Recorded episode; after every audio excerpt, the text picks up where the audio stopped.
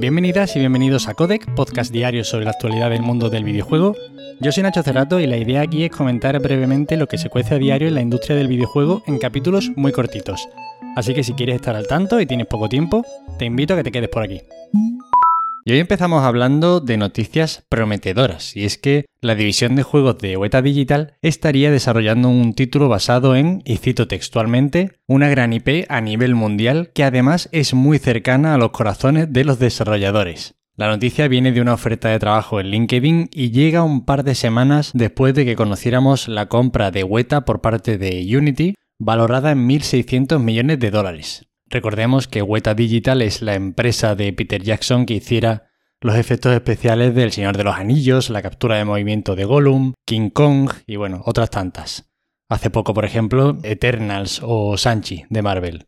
Claro, con estas pistas que da esta oferta de LinkedIn, con esto de la cercanía con los desarrolladores, a mí obviamente lo primero que se me viene a la cabeza es el Señor de los Anillos. Y es que además encajaría bastante con la apuesta de Amazon que se supone que el año que viene ya tendremos la serie de El Señor de los Anillos y revitalizaría bastante esta saga, de forma que un lanzamiento importante a nivel mundial en el sector de los videojuegos pues sería una apuesta segura. En cualquier caso, estamos aquí imaginando, no hay nada claro, solo sabemos que hay algo en desarrollo y que a mí me gustaría que fuera del Señor de los Anillos, pero bueno, habrá que ver en qué acaba convertido esto. Zelda Ocarina of Time ha sido decompilado al completo, abriéndose así la puerta al modding o incluso a una versión del título que corra de forma nativa en PCs. Podemos leer en Video Games Chronicle que los artífices de esta hazaña son un grupo de fans conocidos como Zelda Reverse Engineering Team, el equipo de ingeniería inversa de Zelda, que han estado trabajando durante dos años para escribir el juego desde cero utilizando lenguajes de códigos actuales de forma que además no incumplen leyes de copyright tienen mucho cuidado con esto. Por ejemplo, tampoco utilizan assets de Nintendo o sonidos por los que puedan ser demandados. Esta es una muy buena noticia en términos de conservación, ya lo sabéis. Tener la certeza de que se va a poder jugar a este juego original fácilmente en PCs es una muy buena noticia. Y a pesar de que yo soy un poquito rígido con estos juegos y me cuesta a veces ver con buenos ojos estos remakes fan que se hacen con un Real Engine y cosas así, tengo un poquito de curiosidad por ver qué hace la comunidad modder con este juego una vez esté el código completamente disponible. Pero bueno, muy buenas noticias en términos de conservación, eso sin duda.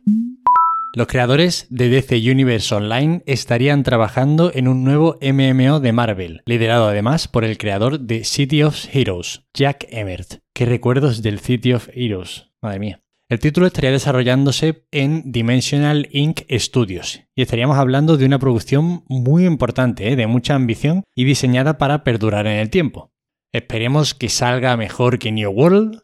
Son lanzamientos muy difíciles, siempre lo digo. Este tipo de títulos tienen una complejidad enorme y mantener a la gente durante muchos años en un juego es muy pero que muy complicado, tienen que darse muchas circunstancias y que salga muy bien tu juego para fidelizar tanto a un gran número de clientes. Pero bueno, los creadores al menos de este título tienen cierta experiencia en juegos del estilo.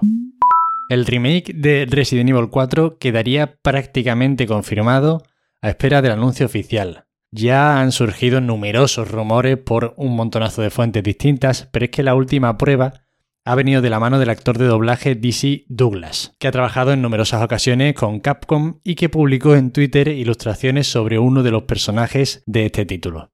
La cuenta ahora está totalmente borrada y es que se trataría de material protegido por un acuerdo de confidencialidad que al tío se le ha ido un poco la pinza y se ha saltado. De hecho, han salido otras fuentes que han comentado haber recibido las mismas ilustraciones con ese acuerdo de confidencialidad mencionado, y bueno, de hecho esto podría suponer una rescisión en el contrato entre el actor y la compañía, aunque por ahora Capcom todavía no se ha pronunciado. A mí esto me pone muy contento, que sigan haciendo remakes de los Resident Evil y que sigan saliendo también, ojalá que sí, porque yo creo que me los voy a jugar todos. Y para acabar, una noticia extraña, a mi parecer, la verdad. PlayStation Home volverá como un proyecto extraoficial, sin ánimo de lucro, y con motivos de educación y preservación. El proyecto Destination Home quiere recuperar esta especie de Second Life que fue lanzado en 2008 y que acabó por desaparecer en 2015. No aceptan por ahora donaciones monetarias y si alguien quiere ayudar puede donar materiales de PlayStation Home que tenga en su PlayStation 3.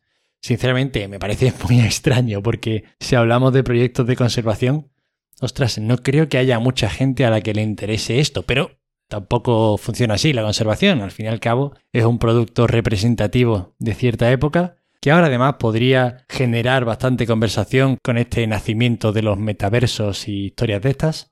Y bueno, todo lo que ayude al estudio de los videojuegos o de las comunidades, pues mira, imagino que hay que darle la bienvenida. Y esto es todo por hoy. Espero que os hayan resultado entretenidas las noticias. Ya sabéis, para cualquier queja, sugerencia o comentario me tenéis en arroba Nacho Cerrato en Twitter. Os agradezco muchísimo de verdad que empecéis otra semana conmigo. Muchísimas gracias, de corazón, me hace muchísima ilusión esto. Y nos vemos como siempre mañana. Hasta luego.